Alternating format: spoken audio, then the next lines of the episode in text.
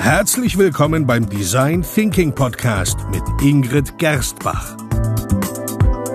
Hier erfahren Sie, wie Sie vertragte Probleme kreativ lösen, weil Innovation kein Zufall ist. Hallo und herzlich willkommen beim Design Thinking Podcast. Hallo Ingrid. Hallo Peter, hallo liebe Hörer. Folge Nummer 126. Sie erfahren heute sieben Wege, um aus der Ideenlosigkeit zu finden. Denn die Ideenfindung ist eigentlich alles andere als ein einfacher Prozess und es gibt viele verschiedene Möglichkeiten und Wege, Ideen zu, zu neuen Ideen zu kommen. Aber einfach zu sagen, wir brauchen jetzt eine Menge tolle neue Ideen, das ist wenig hilfreich. Sei spontan, sei kreativ. Ja, das, das hört man ja wirklich, oder? Ich meine, wir, wir hören das ja tatsächlich irrsinnig oft. Ja, vor allem nach so, so tollen Keynotes und Reden und also wir, wir bitten ja immer den Auftraggeber, dass er das Team motiviert und seine Vision teilt. Und dann kommen immer wirklich super Worte und am Schluss dieses, so und jetzt, liebes Team, jetzt seid produktiv. So als wären sie vorher nicht produktiv gewesen. Das demotiviert irgendwie ungewollt. Ja, wenn dann so gesagt wird, so, jetzt haben wir genug äh, sinnloses Zeug geredet nach dem Motto und das ist aber nicht sinnlos, weil wie, wie wir in der letzten Episode ja gesagt haben, ist es wichtig, eine Vision zu haben, die die mitreißt. Also das ist ganz extrem wichtig, aber dann mit einer Floskel zu stopp, aufzuhören, wie jetzt brauchen wir tolle Ideen, ja, so funktioniert es, glaube ich, nicht. Also so findet man zumindest nicht so tollen Ideen. Ja, das nimmt eigentlich mehr Energie. Deswegen haben wir für Sie erprobte Tipps aus unserer Design Thinking Praxis zusammengesucht, die Ihnen den Einstieg in die Ideengenerierung ähm, ähm, ja, erleichtern sollen. Startest du gleich mal Tipp Nummer 1. Beginnen Sie damit, ein wirkliches Problem zu lösen.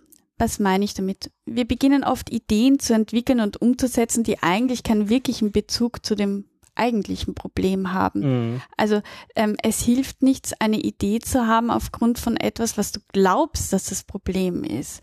Das ist ja im Grunde das, was wir im Design Thinking in den ersten Phasen machen, zu verstehen, wo wirklich die Pain Points sind, wo wirklich der Schmerz liegt, warum jemand so dringend eine Lösung sucht.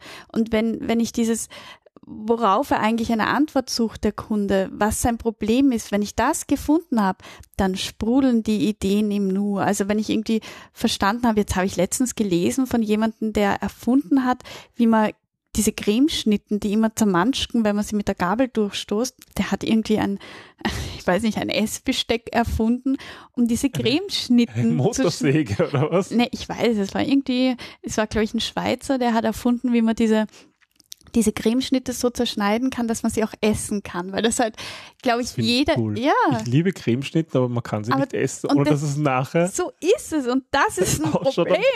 Ich meine, ich weiß nicht, wie viel er von diesen Dingern verkauft hat und ich frage mich, ob man damit wirklich selbstständig sein kann, aber quasi, das ist ein Problem, auf das man dann viele Ideen finden kann. Sei es die Motorsäge, sei es die biegsame Gabel, sei es die Cremeschnitterrezeptur neu erfinden, aber das meine ich. Da ist ein Problem dahinter.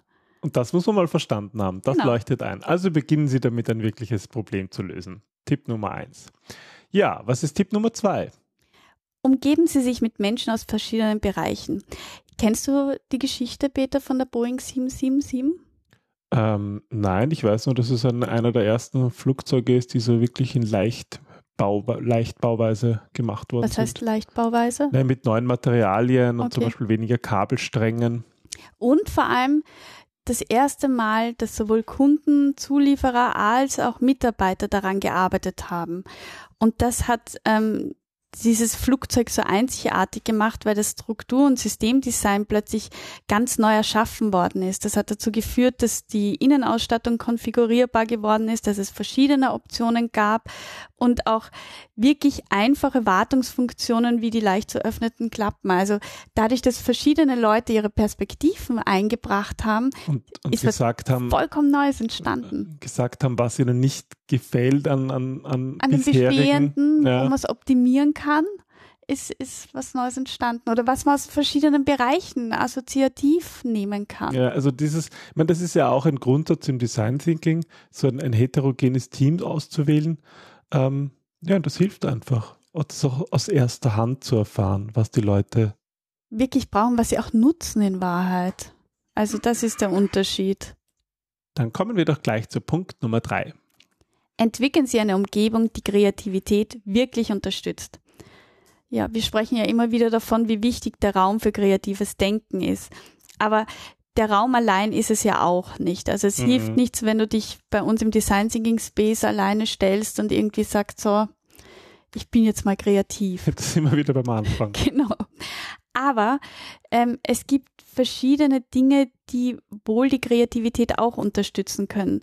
So hat 3M zum Beispiel die berühmte 15%-Regel eingeführt. Kennst du die? Nein. Die 15%-Regel, du kannst auch einmal Ja sagen, wenn du es kennst. Also. Wieso?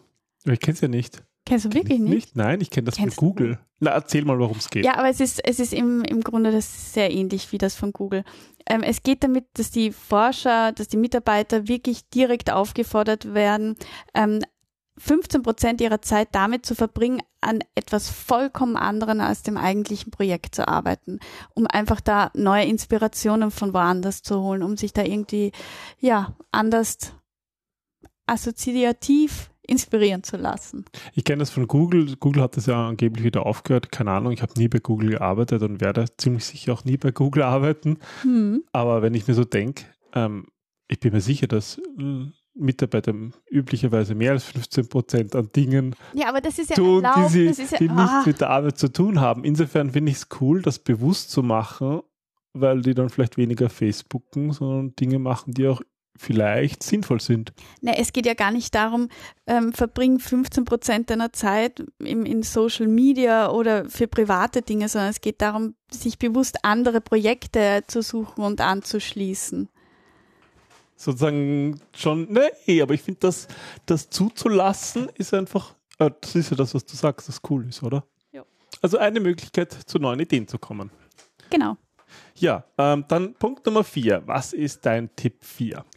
Ermutigen Sie Ihr Team, durchaus wilde, verrückte Ideen zu haben. Mit wilde meine ich jetzt nicht diese Ra, sondern ähm, es geht darum, dass man bewusst die eigenen vier Wände verlässt und die Welt mit offenem Blick durchforst, nach Verbindungen zu suchen, neugierig zu sein ähm, und, und auch mal unsinnige Fragen zu stellen. Und wir erlauben das ja oft nicht Nein. in Gruppen. Ja. Gruppendynamiken äh, die verhindern, verhindern das per se. Ja, ma manchmal nicht. In manchen Unternehmen wird viel gelacht und aus dem entstehen dann oft neue Dinge, aber viele erlauben sich das ja gar nicht. Zu lachen oder neu? Zu lachen oder einfach mal verrückte Dinge zu tun. Ja, aber das ist irgendwie schade, weil, weil man sich durch dieses ja, unsinnige Denken ähm, durchaus erlaubt, ähm, fernab von jeglichen Konventionen und bestehenden Mustern zu denken. Und das macht gute Ideen aus. Eine Idee ist ja nichts per se Neues, eine gute Idee, sondern oft aufgebaut aufeinander. Ja, viele, viele erlauben sich das ja auch nicht, weil sie Angst haben, irgendwie etwas Dummes zu sagen, oder? Und das ist ja auch gleich schon der nächste Tipp. Stellen Sie dumme Fragen. Angeblich hatte Albert Einstein das Talent, sehr gute Fragen zu stellen, die vollkommen absurd und teilweise kindisch waren. So ist er zum Beispiel, weiß ich nicht, ob es stimmt, ich habe nicht gefragt, aber ähm, zu der Idee der Re Relativitätstheorie gekommen, indem er gefragt hat, wie es eigentlich wäre, wenn man auf einem Lichtstrahl reiten würde. Was meinst du, wie wäre das? Auf einem Lichtstrahl zu reiten, wäre irgendwie cool. Wäre irgendwie ziemlich heiß? Keine Ahnung. Na, auf jeden Fall hat Einstein so versucht, durch dieses ständige Nachfragen und, und dieses grundlegende Fragen das Wesen, das Eigentliche von Zeit und Raum zu verstehen. Also ich habe in der, in der Schule einmal die, die eine Formel hergeleitet, ähm, aber da hatte ich keine, habe ich keine, hat es mir nicht geholfen, dumme Fragen zu stellen. Da, da war dann die Tafel ganz voll, kann ich mich erinnern. Das war auch in der Schule. Ja, das war in der Schule, wo man, glaube ich, auch sich abgewöhnt, dumme Fragen zu stellen, wenn man dann immer nur eine draufkriegt. Das stimmt, ja. Das ist die Schule, ja. Hm. Ja, gehen wir weiter zu Tipp Nummer 6. Von den dummen Fragen zu Quantität vor Qualität. Oh ja, das ist eine wichtige Regel. Ja, definitiv. Und auch das erlauben wir uns so selten. Aber angeblich hat es Pablo Picasso sogar geholfen, ähm, indem er ganz viele Gemälde erschaffen hat, ähm, in ein paar Tagen, während Künstler zu der Zeit vor allem mehrere hundert Tage an einem Gemälde gearbeitet haben. Und seine Idee dahinter, das Geheimnis war, dass je mehr er malt, desto wahrscheinlicher ist es, dass aus der Vielzahl eines herausgekommen ist, was auch gut ist. Mhm. Und ähm, wenn wir bei der ersten Idee gleich hängen bleiben und uns nicht mehr erlauben, weiterzudenken, dann wissen wir ja gar nicht, ob danach nicht noch was Besseres gekommen wäre. Also die, die Quantität, ich sage ja immer, bei Ideengenerierung musst du zuerst auf Quantität und dann auf Qualität setzen und das auch den Leuten sagen, zu sagen, seid jetzt wild und verrückt, also fordert die Quantität, damit ihr dann letztlich aus Qualität Gründen, aus Rahmenbedingungen die beste aussuchen könnt. Das erinnert mich auch ein bisschen an eine an, an eine Episode, und zwar die Folge 121 über das Handschreiben, äh, über das, also über das Schreiben mit der Hand. Mhm. Das ist ja auch ein Grund, warum wir sagen, nehmt bitte lieber Zettel und macht es nicht am iPad oder am Computer, weil ihr sonst sofort diesen Qualitätsaspekt reinrutscht und nicht einfach es macht, ja. Ja, und, und weil man so von der Technik abgelenkt ist. Also darum geht's ja letzten Endes, sich nicht von der Technik oder also sich nicht ablenken zu lassen von dem eigentlichen Ideenfinden. Ganz genau. Und das ist nämlich witzig, weil wir auf diese Episode viele, viele Anschreiben bekommen haben mit Tipps, wie man die Technik noch besser nutzen kann. Und ein paar davon werden wir sicherlich auch nochmal aufgreifen in einer der nächsten Folgen, vielleicht sogar in der nächsten. Du hast doch sogar Produkte dementsprechend. Ja, ich habe sogar ein Produkt gekauft, damit ich besser auf dem iPad schreiben kann. Aber das eigentliche, was wir, was wir mit diesen Produkten nicht erreichen, ist, dass die Quantität vor der Qualität zählt. Ja, du wirst das ausprobieren und Ich werde es ausprobieren und dann berichten. Ja. Aber gut, das war Tipp Nummer 6. Also Quantität vor Qualität, wirklich ein ganz ein wichtiges Prinzip ähm, für die Ideengenerierung, für die Ideenfindung. Ich finde, das führt uns auch zu Punkt Nummer sieben, den ich dir hiermit gerne überlasse. Oh, Punkt Nummer sieben ist, probieren Sie auch schlechte Ideen aus. Genau. Aber wieso führt das dazu? Naja, ähm, wenn du sagst, du musst das mal ausprobieren, ob das überhaupt eine schlechte Idee ist. Du weißt ja gar nicht, ob es wirklich eine schlechte Idee ist, wenn du das Tool, was du jetzt erst gekauft hast, nutzt. Ob's Also, das stimmt, ja. Und vor allem, bevor du es nicht getestet hast, kann man du es eigentlich nicht nichts sagen. drüber sagen. Ja. Ja. Und vielleicht, vielleicht löst das ja tatsächlich dein Problem. Mhm. Nein, das wird in einer anderen Episode geschildert. Jetzt zu Tipp Nummer 7, eben probieren Sie auch schlechte Ideen aus. Und zwar ähm, ist hier, haben wir ein Beispiel von, von einem Produkt und zwar den Zoomer. Hattest du den nicht sogar? Nein, ich hatte den nicht. Das war, das war, das war Palms erstes Produkt oder einer der ersten Produkte, auch so ein bisschen in Anlehnung an, an Apple Newtons, an den Newton von Apple, so. Und der wurde allerdings viel zu früh auf den Markt gebracht. Ähm, In Perfektion ausgeführt. ja, manche sagen mit Absicht, ich weiß nicht. Ähm, Palm Computing ist dann irgendwie verkauft worden. Aber die haben sich irgendwie auch zum Ziel gesetzt oder woll, wollten halt damit auch lernen und, und Feedback zu sammeln und das einzubauen. Und das war halt so ein Produkt, wo man so, ja, so, so ein, so ein Kalenderverwaltungsding, das noch viel mehr konnte. Eben wieder Apple Newton und aber die, die Erkenntnis, die die bekommen haben, ist eigentlich, dass da dass die Kunden nicht nach einem multifunktionalen Gerät suchen, sondern vor allem eine Möglichkeit haben wollten, ihren Kalender, und ihre Termine zu verwalten. Ja, sie wollten nicht den Desktop-Computer in ihrer Tasche haben, weil den haben sie ja zu Hause, mit dem arbeiten sie zu Hause, sondern es geht darum, Termine zu verwalten. Es, es ist wieder diese Simplizität. Wir denken viel zu kompliziert und versuchen dann Features hinzuzufügen, die absolut unnötig sind und nur verwirren.